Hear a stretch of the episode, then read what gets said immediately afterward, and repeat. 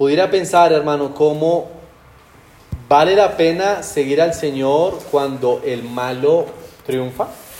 ¿Será que vale la pena, verdad, sacrificar, negarme a mí mismo cuando aquella persona, la que sea, eh, está como sin nada? ese, ese es el salmo aquí. Usted y yo, hermano, vamos a ver cómo el fin del malo no es bueno. Y, no es que nosotros seamos perfectos, ¿verdad? Porque aquí la escritura cuando dice maligno, malo, malvado, se está refiriendo simplemente a aquellos que no confían en Dios.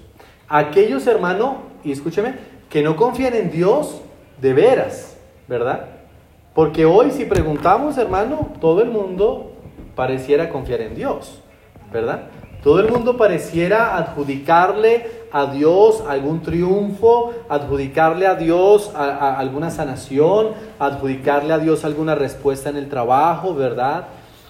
Pero vamos a ver, hermano, que aquel que confía en Dios, hermano, o la forma como, como vamos a saber que confiamos en Dios, es si le obedecemos. La forma como usted va a, saber si confía en Dios o no, hermano, es si le obedecemos. Si Dios, hermano, es el primero en su vida. Y hay una pregunta, hermano, que yo pudiera hacerle a usted, hermano. ¿Qué pasa en su interior para que Dios no sea el primero? ¿Verdad? Y fíjese la pregunta, hermano. Yo no, le estoy, yo no le estoy preguntando qué pasa en el exterior para que Dios, Dios no sea el primero, porque puede que usted me diga pues la enfermedad, el tráfico, el trabajo, las ocupaciones, ¿verdad? Pero la pregunta aquí es, hermano mío, ¿qué está pasando en su interior para que Dios no sea el primero en su vida? Ay, no, pastor, es que mi esposa, mis hijos, mi trabajo. No, no, no, no. La pregunta es, ¿qué está pasando en su interior para que Dios no sea el primero. Porque si Dios no es el primero, entonces usted no va a confiar en Dios y entonces, hermano, usted no va a obedecer al Señor. Va a ser una confianza superficial, va a ser una creencia religiosa, va a ser algo muy super, ay, sí, Dios, claro, no, yo confío en Él, pero en el fondo, hermano, no estamos depositando la confianza. Así que ese Salmo 37, hermano, vamos a ver solo nueve versículos por lo extenso que es. Es inevitable, hermano, ver el camino de los malos, de los que viven sin Dios. Es inevitable, hermano, ver el camino de los malos. El libro de los Efesios, y no pierda allí el, libro de los Salmos, aunque es un libro eh, relativamente fácil de encontrar, pero ubíquese allí, hermano, en el libro de los Efesios,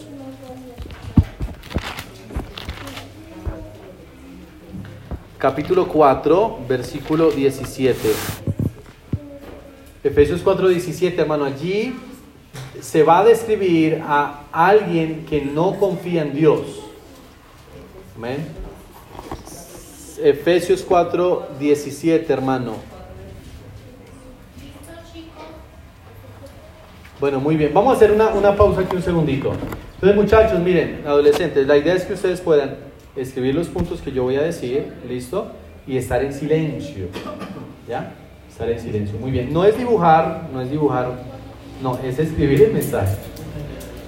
Vamos a orar para continuar. Padre, guía este mensaje, que tu palabra pueda ser expuesta y que nuestra confianza esté realmente basada en Cristo, por favor, en el nombre de Jesús. Amén y amén. Mire Efesios 4:17. Esto pues digo y requiero en el Señor que ya no andéis como los otros gentiles. Y entonces allí empieza a hablarnos acerca de algo, algunos puntos. Primero, que andan en la vanidad de su mente. Andan en la vanidad de su mente. Entonces, fíjense, hermano, esto pues digo y requiero en el Señor. Empieza el versículo 17. En otras palabras, hermano, Dios requiere e insta, nos insta a no andar, o en otras palabras, hermano, a no pensar como los otros, gentiles o como las personas que no confían en Dios. ¿Qué es lo que gobierna sus pensamientos, verdad? Porque escúcheme hermano, sus decisiones van a ser gobernadas por su convicción.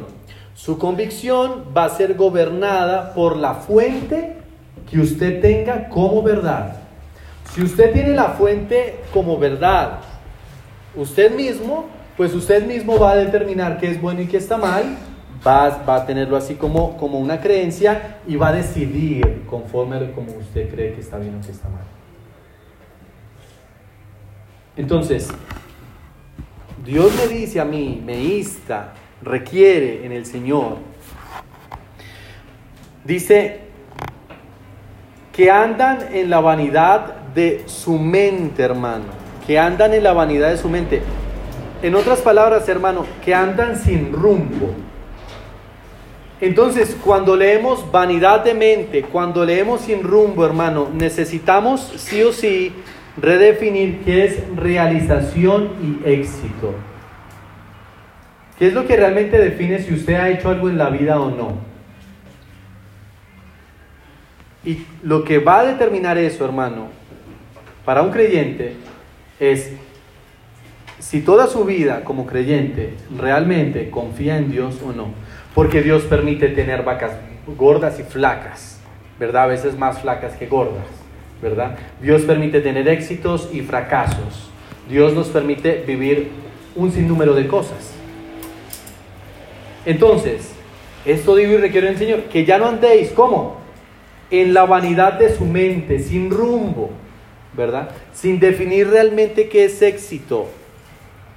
Dice, eh, teniendo el entendimiento entenebrecido. Tener el entendimiento entenebrecido, hermano, es pensar que lo terrenal es el fin, que lo que podamos lograr aquí es el fin, que lo que podamos lograr hoy y ahora, simplemente eso es lo que vamos a lograr. Dice aquí, hermano, ajenos de Dios, que no le dan importancia a Dios. Pero fíjese, hermano, cómo esos son los gentiles, hermano, que no creen en Dios. Pero pudiera ser, hermano, alguien que dice confiar en Dios, pero que realmente no es. Porque anda en la vanidad de su mente, anda solo pensando en lo terrenal y anda, aunque dice confiar en Dios, lejos del Señor, ajeno de Dios. No le da la importancia a Dios, deshonrando la creación de Dios. Fíjese el versículo 19, los cuales después que perdieron toda sensibilidad, se entregaron a la lascivia para cometer con avidez toda clase de impureza mas vosotros no habéis aprendido así a Cristo. Entonces fíjese hermano la progresión, cómo estas personas andan en la vanidad de su mente, con el entendimiento entenebrecido, ajenos de la vida de Dios y por lo tanto entregándose a prácticas inmorales. Entonces, hermano, el confiar en Dios no lo determina si usted cree que Dios le va a proveer o no, aunque usted ojalá crea eso. La confianza en Dios, hermano, no la determina cuando yo salgo de viaje y creo voy a llegar bien.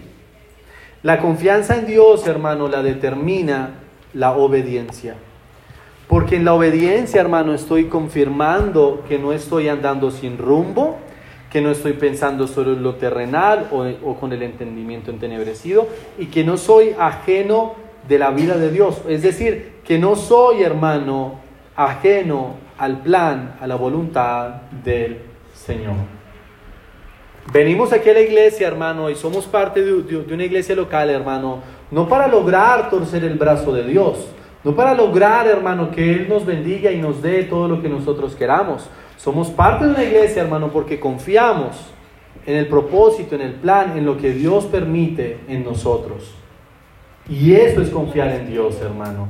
Que a pesar de que veo a los malos triunfar, yo voy a, permanecer obediente. A pesar de que los otros, ¿verdad? Como que no les pasa nada, al contrario, como que entre más, entre más mal hacen, mejor les va. Pero yo voy a permanecer fiel al Señor. Y eso es lo que enseña, hermano G, el Salmo 37. Primer punto, primer punto, niños. La reacción de un creyente al ver al incrédulo. Vamos a ver, hermano, el primer punto, la reacción de un creyente al ver al incrédulo. Mire el versículo 1. No te impacientes a causa de los malignos, ni tengas envidia de los que hacen iniquidad. No te impacientes. Hermano, confíe en que Dios le provee, usted permanezca fiel. Usted permanezca fiel al Señor. Mire, no te impacientes a causa de los malignos, ni tengas envidia de los que hacen iniquidad. Hermano, no tenga envidia de aquellos que triunfan. Eso lo va a golpear en algún momento. Yo creo que en algún momento a todos nos golpea, ¿cierto? Venga, pero es que yo me esfuerzo y, y oro y demás, y este señor o esta señora hace y deshace y, y le sale todo bien, ¿verdad? Yo como que estoy en el lugar equivocado. Pero la Biblia me dice, hermano, confía en Dios. Primero, hermano, entonces, no, no te impacientes, no, no tengas envidia. Vaya al Salmo 73, 1. Salmo 73, capítulo 1.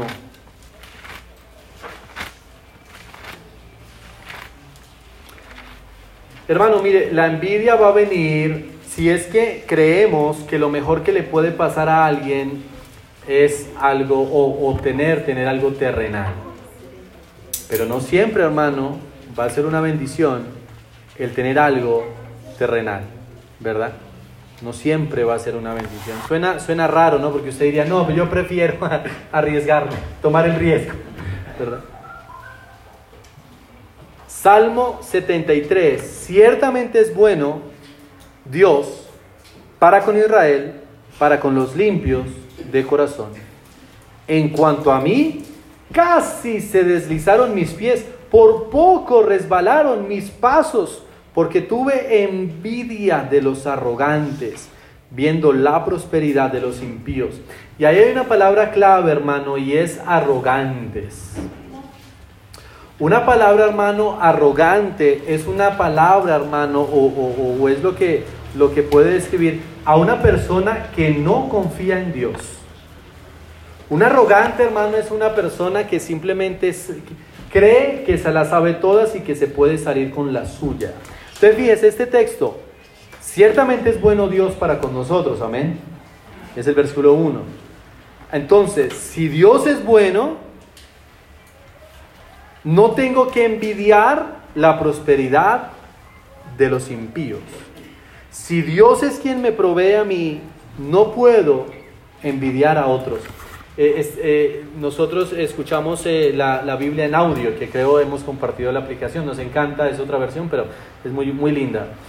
Y, esta mañana veníamos escuchando justamente, hermano, allá en Génesis, no vaya allá, hermano, pero en Génesis capítulo 14 o 15, de cómo, hermano, Abraham, ¿verdad? Libró a, Lot de sus enemigos, ¿verdad? Y entonces el rey de Sodoma eh, está allí, hermano, a merced de Abraham. Y entonces Abraham le dice, no voy a recibir de usted ni una correa de, de la sandalia, ni siquiera un hilo de tela. Porque quien me va a enriquecer a mí es Dios y no usted. Qué tremendo, hermano. Lo que Abraham estaba diciendo, hermano, es, Dios me va a dar a su tiempo y no al mío. Hermano, no se deje engañar. Y, a, a, mí me rompe el corazón, ¿verdad? Tantas personas que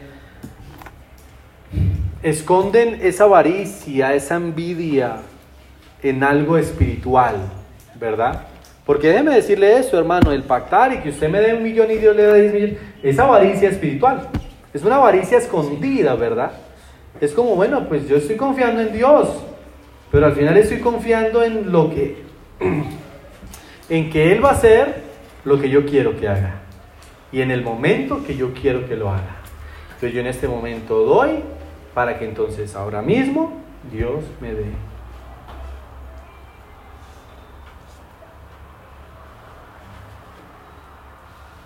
Confiar en Dios, hermano, entonces es no envidiar a los arrogantes. Porque si en algún momento, hermano mío, usted deja de confiar en Dios por abocarse en el mundo, va a terminar siendo arrogante. Piénselo un momento, piénselo un momento. ¿Cuántos creyentes o, personas que asisten a iglesias y se alejan, usualmente esas personas son arrogantes? Usualmente esas personas son muy arrogantes. Esas personas no le van a decir, no, sí, yo estoy mal. No, al contrario, estoy mejor que nunca, ¿verdad? Pero es una tragedia, hermano, porque Efesios me dice que están lejos o ajenos de la vida de Dios.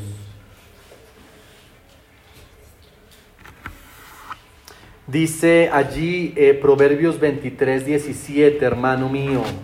Proverbios 23, 17. Hermano, permanezca confiando en el Señor. Que sus pies no resbalen tras la prosperidad de otros.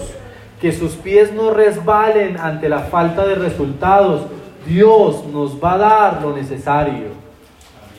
Y el éxito real va, a descansar, hermano, en que Dios en, en, que eh, permanezcamos confiando en lo que Dios permita en nuestra vida. Mire el Salmo 23, 17, no tenga tu corazón envidia de los pecadores, antes persevera en el temor de Jehová que todo el tiempo. Cuando llegue hermano, de un momento a otro, la comparación, la envidia, ¿verdad? Porque es que a veces uno no es que, no, no es que decida sentir envidia, ¿verdad? Es que de nuestra propia concupiscencia sale, ¿no?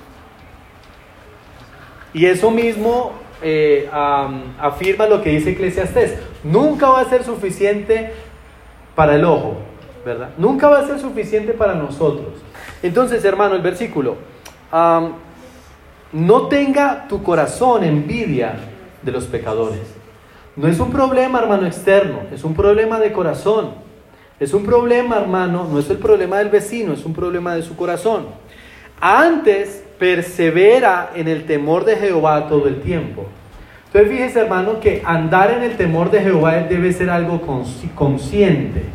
A veces decimos, Señor, que pueda andar bajo tu temor y no hacemos más, ¿verdad? No, debe ser algo consciente cuando veamos eh, eh, la, supuesta prosperidad de otro. Bueno, Señor, tú sabes, quiero permanecer confiando en ti. No quiero dañar mi corazón amargado, ¿verdad? Ay, ese bendito siempre hace y deshace y le sale bien. ¿Y por qué a mí y demás? ¿Verdad? Ahora, sé que es difícil, hermano, enfrentar fracasos. Nadie quiere fracasar. Pero aquel que confía en Dios, hermano, va a estar seguro va a estar, hermano, seguro en las manos de Dios. Porque ya, ya redefinimos qué es éxito y qué es fracaso, ¿verdad?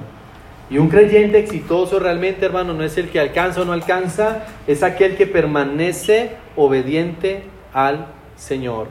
Mire, mire Salmo 37, entonces dice, no te impacientes, ¿verdad? No tengas envidia. Versículo 7, la parte final, no te alteres con motivo del que prospera en su camino, por el hombre que hace maldades. Versículo 8, no te excites en manera alguna a hacer lo malo. Esa excitación que habla allí, hermano, es enojo, es perder los estribos, es hacer lo que tenga que hacer para superar esta, esta situación. No se deje sacar de sus casillas, diríamos aquí en Colombia, cuando usted ve, hermano, al malo. Actúe correctamente, hermano. No se canse de confiar en el Señor. Porque sabemos que, sabemos hoy, hermano, que Dios nos ha dado qué? Lo necesario. Ahora, segundo punto, niños. Segundo punto. La reacción de un creyente agradecido con Dios. ¿Cómo debemos reaccionar entonces nosotros, hermano? ¿Cómo debo reaccionar? Bueno, está bien, no me voy a inquietar, no voy a tener envidia, no me voy a alterar, no me voy a enojar o perder los estribos. ¿Qué debo hacer entonces? Versículo 3. Confía en Jehová. Vamos a darlo así un segundo. Lo primero que necesitamos hacer, hermano, es confiar en Jehová. Una confianza activa que quita los obstáculos. Una confianza activa, hermano mío, escúcheme, que enfrenta los obstáculos que evitan que confiemos en Dios, que deja algún pecado que evita que confiemos en Dios. Porque al final, hermano mío, es eso. Cuando somos tentados, hermano, básicamente es, yo en quién voy a confiar para darme la plenitud. ¿En Dios que me dice que no peque o en esta tentación? ¿En quién voy a confiar? Y entonces obedecer. Ese asunto de no caí y demás, pues bueno, caemos, pero siempre hay una batalla mental, hermano, que yo espero usted esté librando y luchando. Una confianza que sabe actuar, hermano, una confianza que escoge la verdad. Mire Salmo 44. Hay una, una hojita más adelante. Bienaventurado el hombre que puso en Jehová su confianza y no mira a los soberbios ni a los que se desvían tras la mentira. Hermano, confiar en Dios no es creer que Él va a hacer lo que yo quiera. No es creer que Él va a hacer todo lo que yo planeo. Confiar en Dios, hermano, es descansar en que Él va a actuar y va a actuar conforme a la verdad. Y va a actuar conforme a su plan. Entonces escoge la verdad y confía en su Salvador. Mire primera de Juan 4, 17. Hermano, confiar en Dios no puede ser de boca para afuera. No puede ser, hermano. Cualquier persona puede decir que confía en Dios. ¿Verdad? Cualquier persona puede decir cualquier cosa, exactamente, ¿verdad? Pero Dios pesa los corazones. Y realmente si esa persona confía en Dios va a hacer las cosas a la manera de Dios. Entonces, una confianza quita los obstáculos que lo evitan ser obediente, actúa, escoge la verdad y confía en su Salvador. Primera de Juan 4:17 dice, en esto se ha perfeccionado el amor en nosotros para que tengamos que confianza en el día del juicio, pues como Él es, así somos nosotros en este mundo. La palabra confianza, hermano, también se puede ah, traducir como seguro. Está seguro, ¿verdad? No, no, no, no hay duda alguna. Entonces, hermano, confiar en Dios también incluye que confiemos en Él, que en el día del juicio, hermano, vamos a ser hallados inocentes. ¿Confía en Dios, hermano, usted? Y, ya, hay otra pregunta y se la repito, la hice eh, primero. ¿Qué es lo que pasa en su interior que evita que Dios sea el primero? Porque si Dios no es el primero, usted no va a confiar en Dios. Si Dios no es el primero, usted no va a obedecer a Dios, como debería hacerlo, ¿verdad? Porque sin duda, hermano, mire, muchas personas hoy obedecen a los preceptos de Dios porque, pues si robo, me echan a la cárcel. ¿verdad? Si, si ah, engaño a mi esposa, pues me va a dejar, ¿verdad? Si no pago mis impuestos, me van a echar a la cárcel, ¿verdad? Si no pago mi arriendo, me sacan de la casa. Pero escúcheme, hermano, su obediencia no debe ser por miedo a las consecuencias. Su obediencia debe ser por amor y confianza al Señor o en el Señor. Que no robamos, independientemente si nos descubren o no, ¿verdad? No mentimos, no porque, ay, qué pena y qué, vergüenza y me van a avergonzar en el trabajo, en donde sea, no. No mentimos porque confiamos en el Señor, ¿verdad? Haz el bien, dice allí el versículo, vaya al Salmo 37, 3. Confía en Jehová ya vemos qué es lo que envuelve esa confianza, que no es algo verbal, es algo práctico. Confía en Jehová y haz el bien y habitarás en la tierra y te presentarás de qué? De la verdad. Hermano, haga el bien confiando en que Dios se va a agradar de su vida. Hermano, confiar en Dios no es que voy a recibir lo que yo quiero. Confiar en Dios, hermano, es que Él se va a alegrar, a gozar al ver mi vida. Piense por un segundo, hermano, si usted hubiera vivido en los tiempos de Job, ¿verdad? En los tiempos de Job, que, que, ah, Dios le dice a Satanás, bueno, no ha visto a mi siervo Job, ¿verdad? Prudente. ¿Será que nos hubiera incluido en la lista? ¿No ha visto a mi siervo Job y a mi siervo allá Mateo, ¿verdad? A mi siervo Manuel, Patricia, Mayeli, bueno, cada uno de nosotros.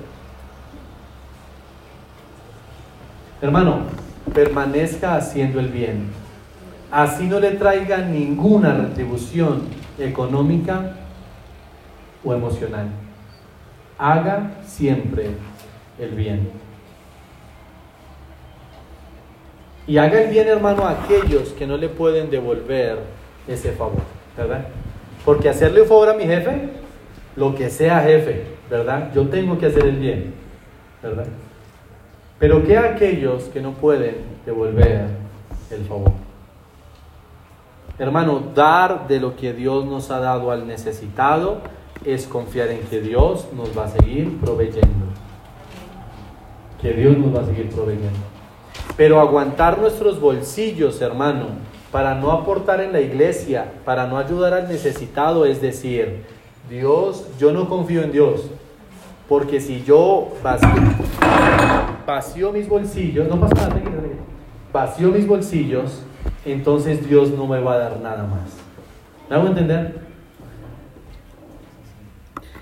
Dice allí, hermano, versículo 4, deleítate a sí mismo en Jehová y Él te concederá las peticiones de tu corazón. Hermano, mire, este versículo no está diciendo que Dios le va a dar todo lo que usted quiera. Este versículo está diciendo, hermano, es que si usted se deleita, confía en lo que Dios le da y no le da, usted va a pedir conforme a la voluntad de Dios. Deleítate a sí mismo en Jehová. Mire Hebreos 12, 1 y 2, hermano. Hebreos 12, 1 y 2. Hermano, en otras palabras, en otras palabras, hermano, disfrute del viaje, ¿verdad? Yo ya, yo ya he, dicho esto antes, hermano, a mí no me gusta perder el viaje. A mí no me gusta, hermano, cuando, cuando el Waze me manda por un lugar y hay trancón, yo digo, el güey se equivocó, debimos ir por otro lado, ¿verdad? No me gusta el trancón, ¿a quién? ¿A quién, verdad? Hermano, deleítate a sí mismo en Jehová es, dele importancia y confíe en Dios más de lo que lo hace con los obstáculos.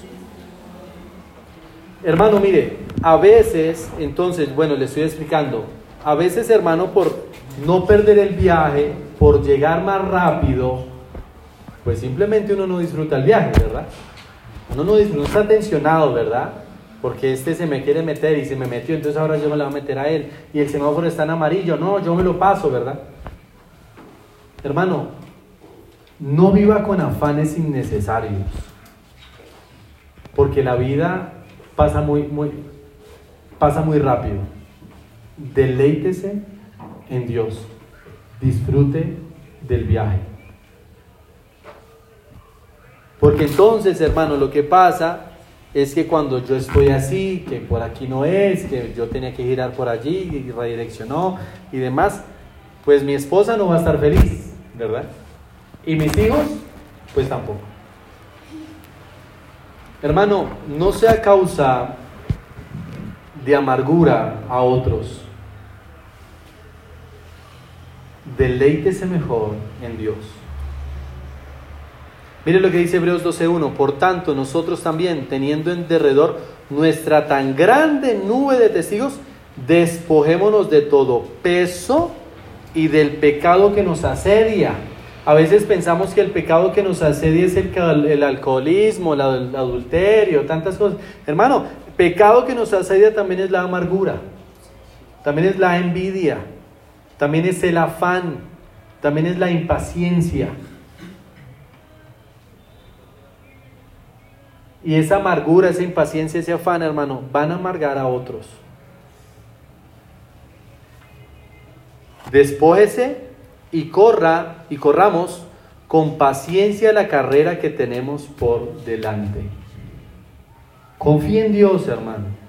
Él le va a proveer lo que usted necesita. Él va a permitir lo que Él quiera permitir, así usted corra o no corra. Entregue su camino al Señor. Dos, puesto los ojos en Jesús, el autor y consumador de la fe, el cual por el gozo puesto delante de él sufrió la cruz y menospreciando el oprobio se sentó a la diestra del trono de Dios. Pero fíjese lo interesante, puesto los ojos en Jesús, el autor y consumador de la fe, el cual por el qué? por el gozo. Qué interesante. ¿Cómo? Sí, sufrió. Y ahí mismo dice, ¿verdad? Menospreciándolo, eh, eh, sufrió, ¿verdad? Pero fíjese, Cristo enfrentó esta vida, hermano, con gozo, puesto delante de él, sufrió la cruz y menospreciando el oprobio. O sea, lea bien el versículo, hermano. No es que a él lo menospreciaron, aunque sí es verdad que los menospreciaron. Lo que está diciendo, hermano, es que él se deleitó en Dios mismo, gozando ese camino a la cruz, pensando en que iba a salvar a los pecadores y menospreciando el oprobio. O sea, hermano, él mismo decidió dejar de lado el rechazo y todo lo que estaba sufriendo. Menospreciar, hermano, es tener por basura algo, es tener algo que no vale la pena. Entonces él mismo menospreció el oprobio o las acusaciones o el sufrimiento, el maltrato que estaba sufriendo en ese momento. Entonces fíjese lo interesante. Él no estaba en la cruz amargado, ¿verdad? Y, por ejemplo, la persona que le ayudó, ay, por fin alguien me ayuda, porque es que todo yo solo. ¿Verdad? ¿Usted se imagina a Cristo así? ¿Verdad? De Juan, bueno, aquí está su mamá y ya váyanse. No, él siempre permaneció, hermano, con gozo. Ahora, no, no, no malinterpretemos el gozo con euforia, felicidad, así, ay, ay, yo soy el más extrovertido. No, eso es alegría, pero gozo, hermano, es mantener la paz pese a las circunstancias. Hermano, mantenga el gozo a pesar de que otros prosperan más que usted. Mantenga el gozo y no amargue a su familia. No se amargue a usted mismo, hermano mío. Yo estoy en el trancón, ¿verdad? Yo estoy en el trancón. Dígame una cosa, hermano. Si yo canto, ¿el trancón se va a ir? No. Y más por la 13, ¿verdad? Si yo me amargo y digo, ay, le pego al timón y, me choneo así y le pego a los niños, ¿el trancón se va a ir? No, ¿verdad? Hermano, escúcheme. Usted va a sufrir trancones en su vida, enfermedades, noticias, fracasos. Tranquilo. Confíe en Dios. Haga el bien. Deleites en Él. Porque parte del paseo de la vida, hermano, son los trancones. Son las dificultades.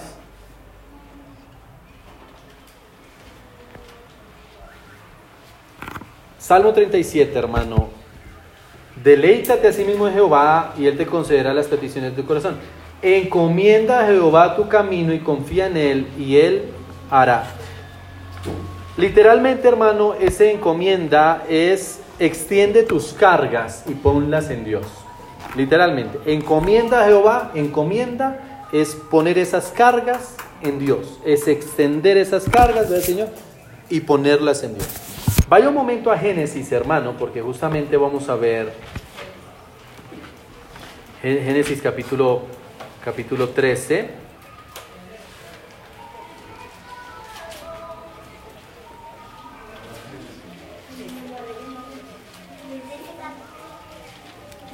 Yo quiero, yo quiero que usted vea esta historia eh, eh, cerca, hermano. Mire, encomienda a Jehová tu camino y él hará, ¿verdad? Es el versículo.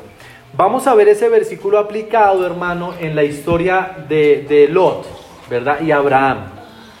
Encomienda a Jehová tu camino. Mire, el versículo 4 dice, al lugar del altar que había hecho allí antes, e invocó allí Abraham el nombre de Jehová. Versículo 7. Hubo contienda entre los pastores del ganado de Abraham y los pastores del ganado de Lot, y el cananeo y el pereceo habitaban entonces en la tierra. Eh, versículo 8. Entonces Abraham dijo a Lot: No haya ahora altercado entre nosotros dos, entre mis pastores y los tuyos, porque somos hermanos. No está toda la tierra delante de ti. Yo te ruego que te apartes de mí. Si fueres a la mano izquierda, yo iré a la derecha, y si a la derecha, yo iré a la izquierda. ¿Y qué hizo Lot? Y Lot fue al altar y oró a Dios para ver, para encomendar a Dios su camino. No. Y alzó Lot sus ojos. Y hoy lo que le diríamos a Lot es, Lot, no todo lo que brilla es oro, ¿verdad? Hay un dicho eh, en inglés que dice, la, el pasto del vecino se ve más verde de lo que es. Y entonces lo, que dice es que usted ve el, jardín, el patio del vecino muy lindo, pero usted pasa, venga, no era lo que parecía el patio del vecino, el pasto es artificial.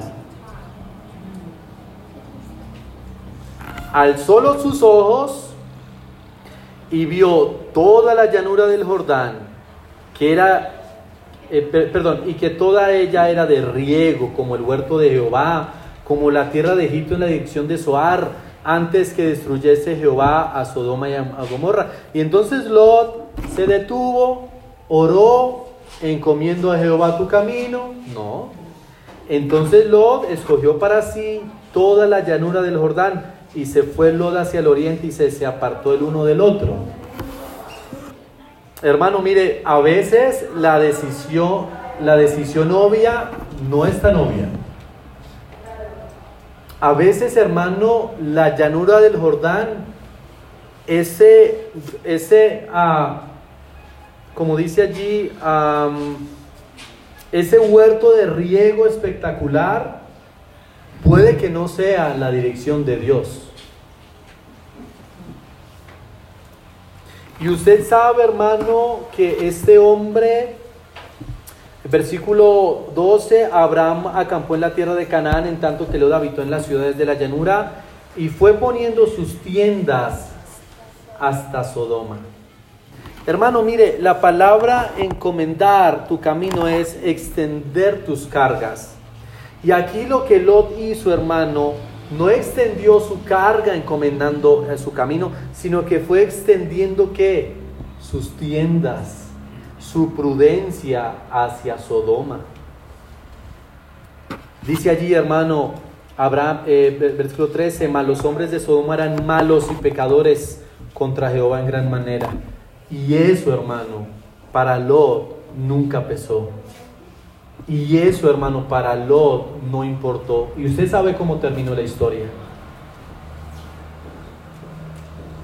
Y Jehová dijo a Abraham, después que Lot se apartó de él, alza ahora tus ojos y mira, desde el lugar donde estás, hacia el norte y hacia el sur y al oriente y al occidente, porque toda la tierra que ves, la daré a quien? A ti y a tu descendencia para siempre Versículo 17, levántate, ve por la tierra a lo largo de ella y a su ancho, porque a ti te la daré. Abraham, pues, removiendo su tienda, vino y moró en el encinar de Manré, que está en Hebrón, y edificó allí altar a Jehová. ¿Ve usted la diferencia entre una persona que se deja guiar por su visión, por su prudencia, y una persona que encomienda a Jehová su camino? Lot, ¿verdad? Dijo, esta oportunidad no la pierdo. No, yo voy hacia Sodoma y a Gomorra, ¿verdad? Pero Abraham, hermano, no decidió hacer nada. Él decidió simplemente obedecer a Dios que le dijo, bueno, levántate y ve a la tierra a lo largo. Y él se levantó, ¿verdad? Removió su tienda y edificó allí altar a Jehová. A veces, hermano, el huerto verde no es la opción. Pero usted no lo va a saber, hermano, hasta que usted realmente no encomienda a Jehová su camino. Escúcheme, hermano mío, por favor. Encomendar a Jehová su camino no es decirle a Dios lo que usted quiere que pase.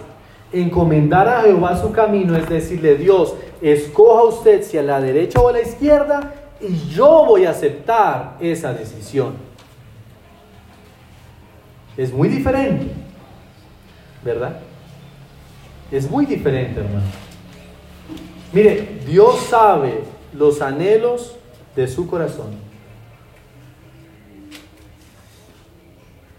Encomiende a Jehová hoy su, hoy su camino. Póngale esa carga a Él, Señor. Si usted lo permite, voy a estar muy feliz.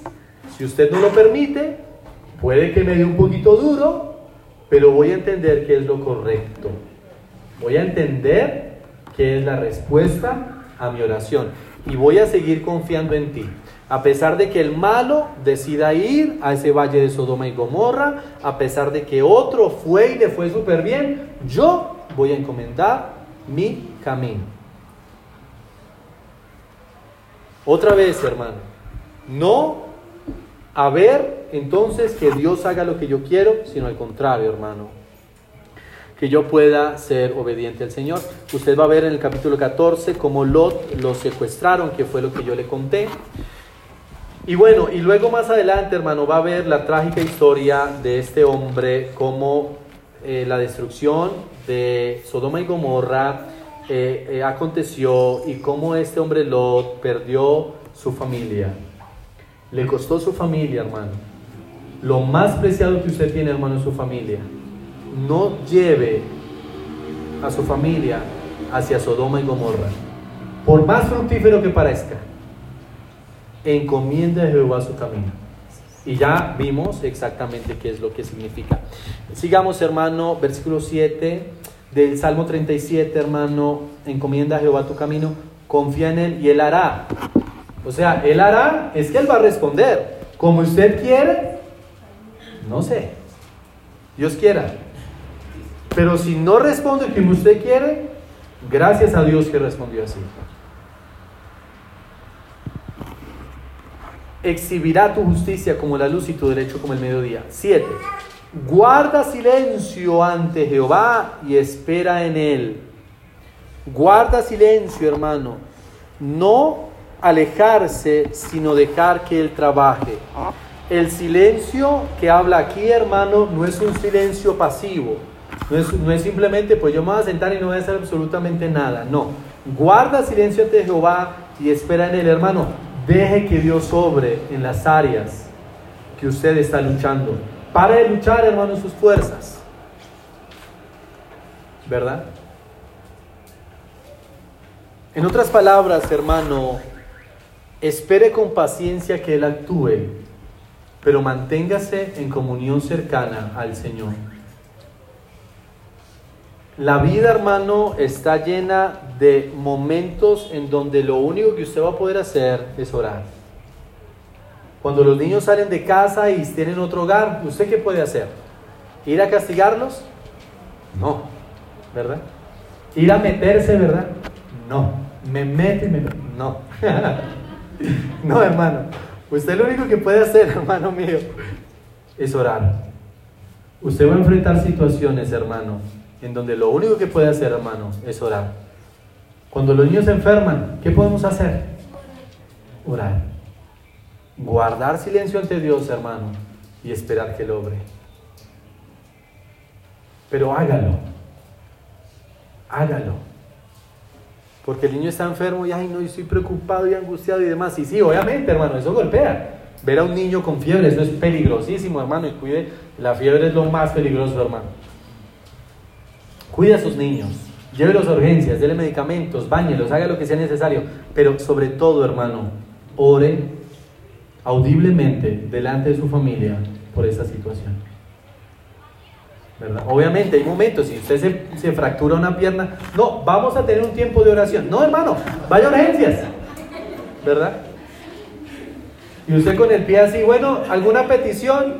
No, vaya urgencias. Hermano, pero no deje de orar. Guarde silencio a Jehová y espere en Él. Un creyente agradecido descansa en Dios, quien provee y nos promete una eternidad segura. Termino con esto, hermano. Versículo 8. Deja la ira y desecha el enojo. No te excites en manera alguna a hacer lo malo, porque los malignos serán destruidos. Pero los que esperan Jehová, ellos heredarán la tierra. Pero los que esperan en Jehová, hermano, estarán seguros. Su presente, su vida actual, hermano, estará segura, porque ahí es donde Dios quiere que usted esté. Padre, guía a mis hermanos a confiar en ti. Y guíanos a todos, porque todos tenemos luchas. Pero que esa confianza, Señor, no sea algo externo. Que esa confianza no sea de boca para afuera. Que esa confianza sea en que tú vas a permitir lo que vas a permitir y vamos a aceptarlo. En que nuestras peticiones están a tus pies y vamos a descansar en eso. En que a pesar de que otros prosperen, compren, hagan, viajen, vamos a permanecer nosotros confiando en ti. No esperando que el mundo nos enriquezca, sino que tú lo hagas. No esperando que el mundo traiga plenitud, sino que tú la traigas, Señor. Guíanos a confiar, a descansar plenamente en ti. En esos trancones de la vida, ayúdanos a esperar en ti. Ayúdanos a deleitarnos en tu nombre, en Cristo, el autor y consumador de la fe. Por favor, Señor, danos paciencia y ayúdanos a llevar esta carrera cristiana como debe ser, Señor, por favor, en el nombre de Jesús. Amén y amén. Muy bien, hermano.